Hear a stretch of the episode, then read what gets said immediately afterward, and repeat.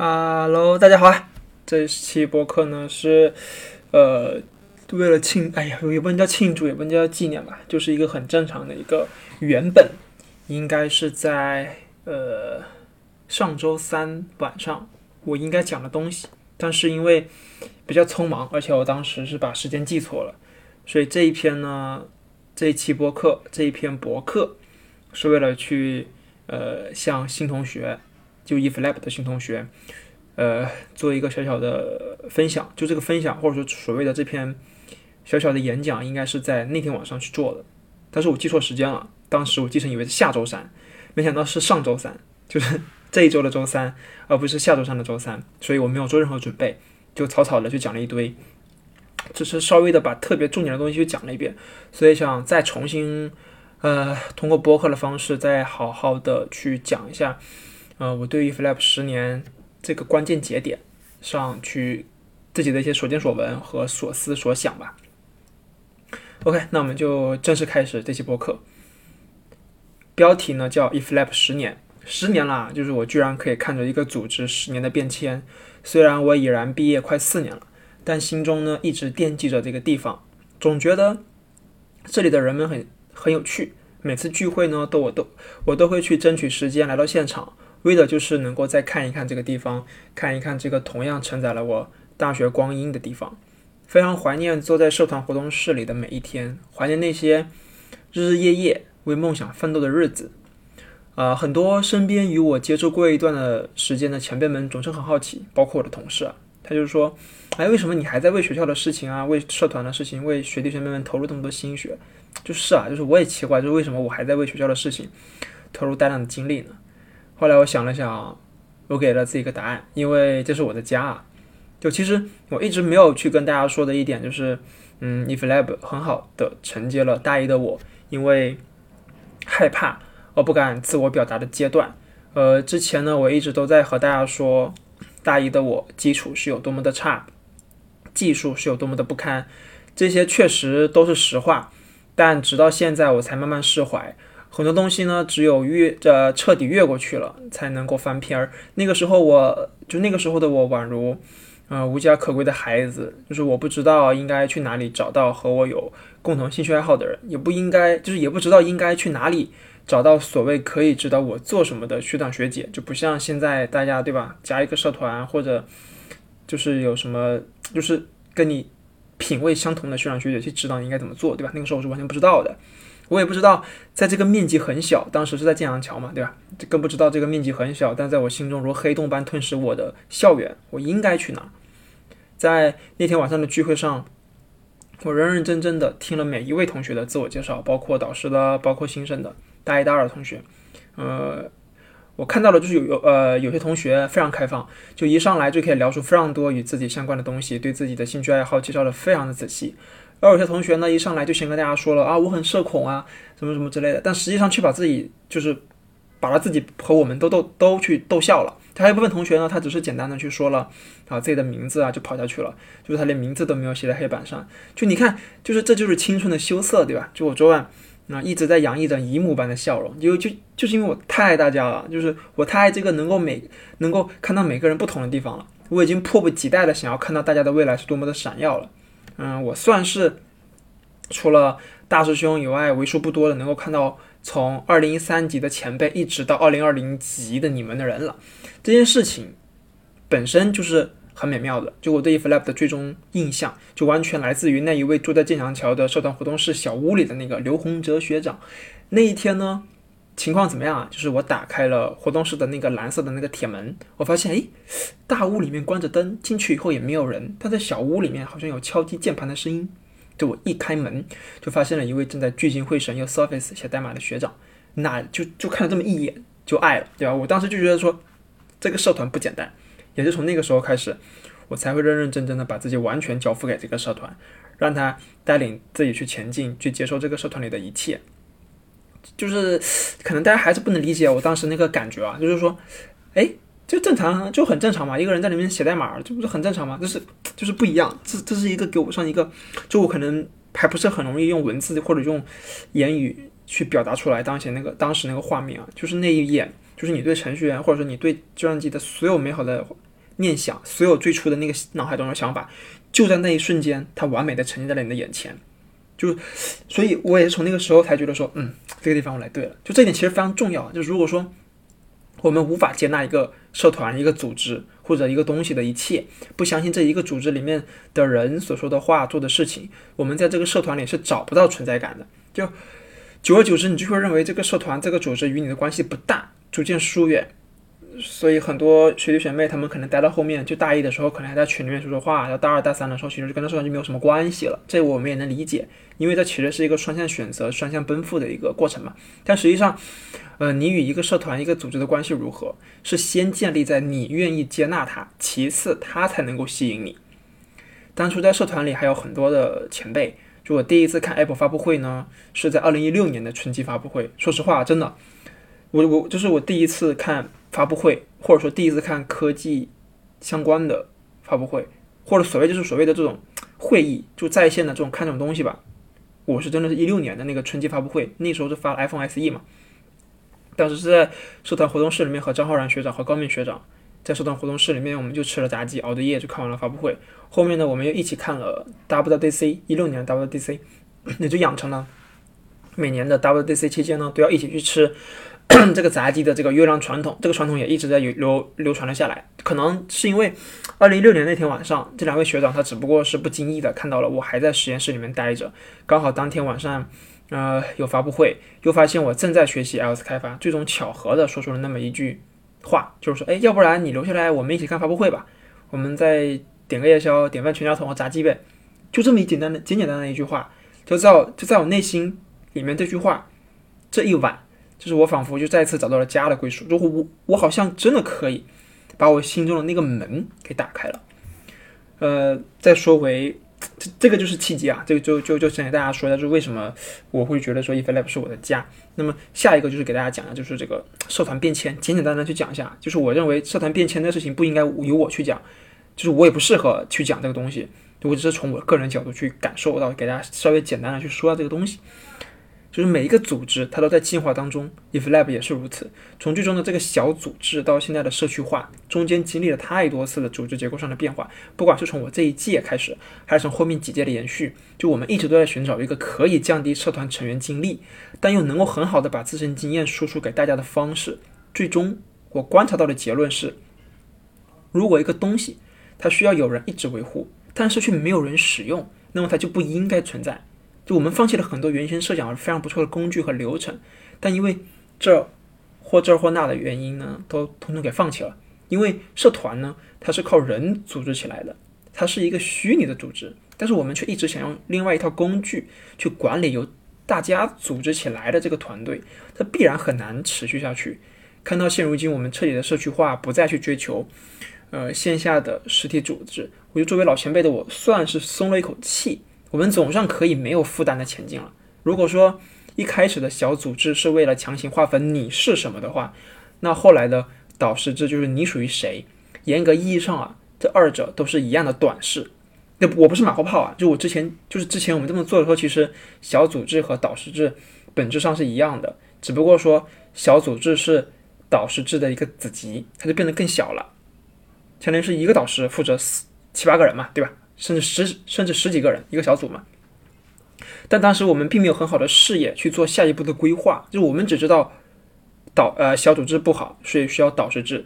但是到导师制跑了两三年以后，我们也不知道导师制当时是不好的，现在才知道，对吧？也不是不好，就是它不太不太适合现在的情况了。那直到越来越频繁的线上教学，激发了社团组织的下一步变迁，所以我们要社区化。关于 Flab 的社区化呢，大家感兴趣的话，可以看我之前不管是播客还是博客里面有篇文章，有一期内容叫《论社区》。呃，我在构当在在当时和大家一起去构思和撰写《论社区》这篇文章的过程当中呢，呃，我站在我的角度其实是思考了很很多东西的，其中最主要的就是社团文化如何构建。就我当初之所以这么喜欢 Flab，契机呢是看到刘洪哲学长在小屋里面聚精会神的去敲代码。让我最直观的感受到了 “geek” 这一个词，并且最终让我确定了这就是我想要的社团。当刘浩然学长那天晚上他叫住了我，让我陪他们一起吃炸鸡、看发布会，让我感受到了我是属于这个地方的。那我开始有底气、游刃有余的去做我想做的事情。因为就算我为自己想做的事情闯得头破血流，那里还有愿意和我一起吃炸鸡的学长在等我。哦，不知道现在大家，嗯，有没有听过这么一句话？If Lab 出品，必属精品。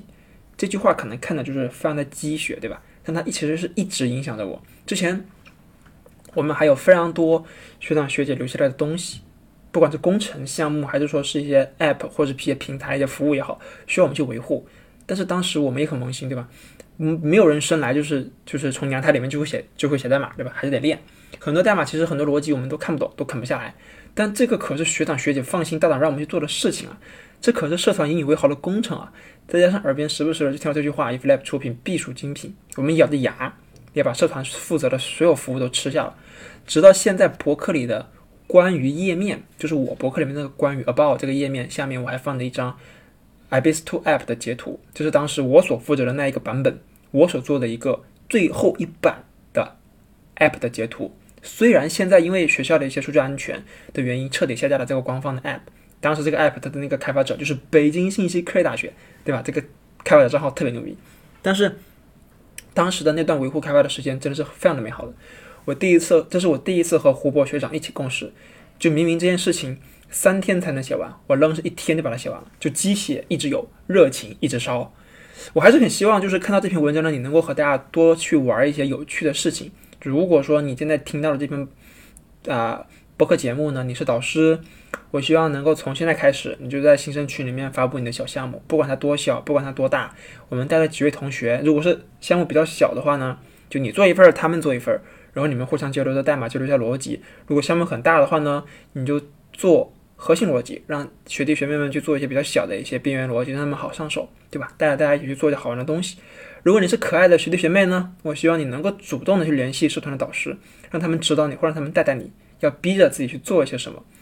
就是做我就嗯，我作为一个过来人啊，就是我一直认为呢，就不应该存在迷茫的状态。就是迷茫这个词，或者这么说吧，就是你可以知道你现在是需要休息的，需要躺一下，对吧？需要躺平一点点，躺平一段时间。躺平的词其实我也不太喜欢，应该叫休息一段时间。但一定不要不知道自己现在应该做什么，就是你可以知道我要躺平，哎，躺平了以后呢，你下一步是什么？就是你可以躺平，你也可以就是去奋斗，你也可以去为梦想付出汗水，但是你不应该迷茫。就虽然说那句话说的很好，谁的青春不迷茫，对吧？但我觉得这句话有有失偏颇，它不太对。就是青春迷茫，我觉我觉得就是没有规划，就你应该规划好，比如说你可以。就是完全没有做长期规划的必要，你可以只做一年规划。你三年不知道你三年后要做什么，那一年总得知道吧？一个月知道吧？一个星期总知道吧？最次最次，你总该知道你明天干什么吧？对吧？你可以说你为了四级，你要过六级过四级，那你这个月你就为四级六级做全身心的准备，不就完了吗？你不用想那么多，毕业以后干什么？轮不到你现在大一大二的你去想。如果说你你愿意想，那最好了。如果你想不了，不用担心，对吧？毕业的时间越长，工作的时间越久，才发现年轻是最大的资本。这句话真正的含义，所谓年轻，就是可以无所顾忌的去做任何你想做的事情。当初在学校的我有非常多的想法，我也实现了几个关键想法。我爱上了这种亲手创造一切的状态。如果你现在还是很迷茫，我个人建议啊，就是你先找到一件事情去做，坚持去做。先把生活变得规律起来，只有当生活规律以后，你的思维才能够捋直了。要不然，随机性的这种状态，它一直充斥你的大脑，而你的大就，但是你这个大脑啊，它就一直在就是在接受这个新的变化，它没有办法给你直观的感受，没有机会在深夜里跟你对话。这其实很重要，这不是玄学啊。就我不知道大家喜不喜欢一个人独处，喜不喜欢这种孤独感，还是从我个人角度出发。我觉得大家一天下来都应该给自己，不管是半小时还是十分钟，甚至我觉得半，我觉得半小时差不多吧，就找半找半小时，可能是一个人，就是你总得做一件事情，在这一天当中是你一个人去做的，实在不行你去就是上厕所的时候总得是一个人吧，对吧？上了上厕所的时候你去想，在这一天里面去跟自己对话，说哎，感觉今天怎么样，对吧？你自己跟你自己内心的那个自己说话，哎，感觉怎么样啊？今天有没有什么做的不好的地方？吾日三省吾身嘛，对吧？你总得去反思一下这跟。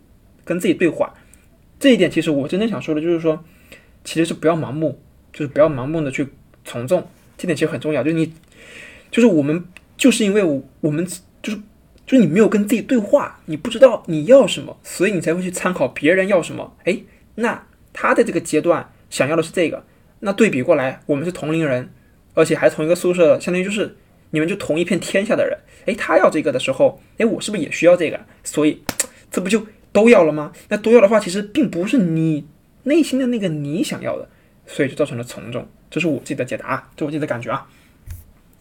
那总结一下，就是说，嗯，时间过得越来越快，和大家见面的时间越来越少。就我不知道以后还有多少机会可以跟大家一同继续的玩耍，我也不确定，嗯，自己还有多少时间、多少次去跟大家讲述这个可爱社团带给我的影响。我很爱他，我也希望你们能够爱他。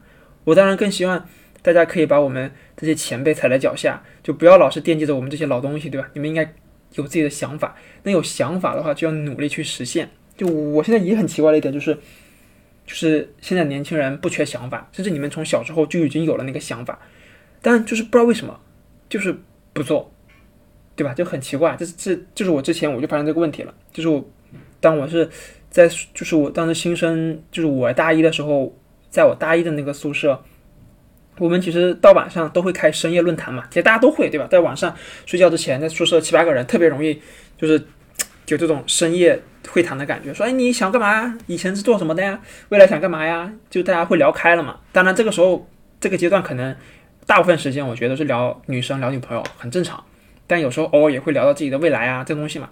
聊到说我会发现其实很多人都有非常多的想法，非常牛逼的想法。我当时就是。就是井底之蛙，你知道吧？发现我的想法非常的纯粹，非常的简单，就太简单了，没有什么华丽的东西去支撑我这个想法变得庞大。别人的想法都非常的庞大，动不动就出国留学什么之类的。我就当时我已经没有出国留学这个想法，不是我不想，而是我不知道自己可以出国留学。出国留学对于我来说就像是，嗯，怎么说呢？就像是，嗯，就像是你，嗯，我就我这么跟大家说吧，就是出国留学就像是你之前。就是你不知道有这个东西存在，我这么这么说可能有点严重了。就是这个东西你都不知道它有，你知道吗？但别人一旦跟你说了以后，他还在为之努力的时候，你发现啊，就是你的视野砰就开了，就是就是你瞬间就开了。所以那个时候跟大家去聊天的时候，我其实是一直非常的亢奋，因为最后发现哦，原来在这座城市里面。在这些、这些、在这、在这些同学当中，他们的想法是多么的新奇！原来他们有这么多好玩的东西，他们要去做这些这么厉害的东西，这么多好玩的东西，等着他们去实现。那我呢？其实当时我不是不想做，是我从我自己的实力出发，我只能做到那一点点的东西，我就只能做这些东西。后来我发现，哎，原来我自己把自己想做的这一点点东西，把它从头到尾做完，我已经很厉害了。因为很多人，这我观察下来的，因为很多人其实大家都输在了第一步。就是你有想法，我也有想法，他有想法，大家都有想法，但是谁把这想法做出来，谁就牛逼。现在问题就是你有想法，我有想法，他有想法，那没人去做，所以就大家都停在打炮，你知道吧？就是打嘴炮上面。就当我还在学校的时候，最常听到的就是记忆操，这个他这个学长就是被列为学院的传奇人物，就很多坊间传闻，对吧？大家都在都在传，尤其大一、大二的时候特火，在被列为学院的传奇人物。在一堂思修课上，需要做自我介绍的时候，幻灯片里我还把季超学长作为了我的偶像放了上去。但是说实话，我一次都没有见过我的偶像，我只知道他在很年轻的时候就做了我现在依旧很难做到的事情。我希望大家也是如此，找到一个自己崇拜的偶像，并不一定是季超，不一定是学校里的，也不一定是谁谁谁，你可能都不是人，对吧？就不是一个实实在在的人。你的偶像可能是远在彼大洋彼岸的谁谁谁啊，或者是历史上的人物啊，都可以。你把它作为你心中坚持梦想的源泉，只要你再努力一点，就离偶像更近一点。呃，最后呢，还是把那句话，这句话是我在看奈飞的一句叫一个美剧吧，叫什么我不记得了。呃，这个博客呢之前也写过，送给大家的话呢，也是今年我想跟新生说的，就是人类是靠梦想前进的。虽然这句话也很鸡血，但这句话我想留给大家去思去思考。如果你愿意思考的话。可以去想一想这句话是不是有道理，对吧？人类是靠梦想前进的。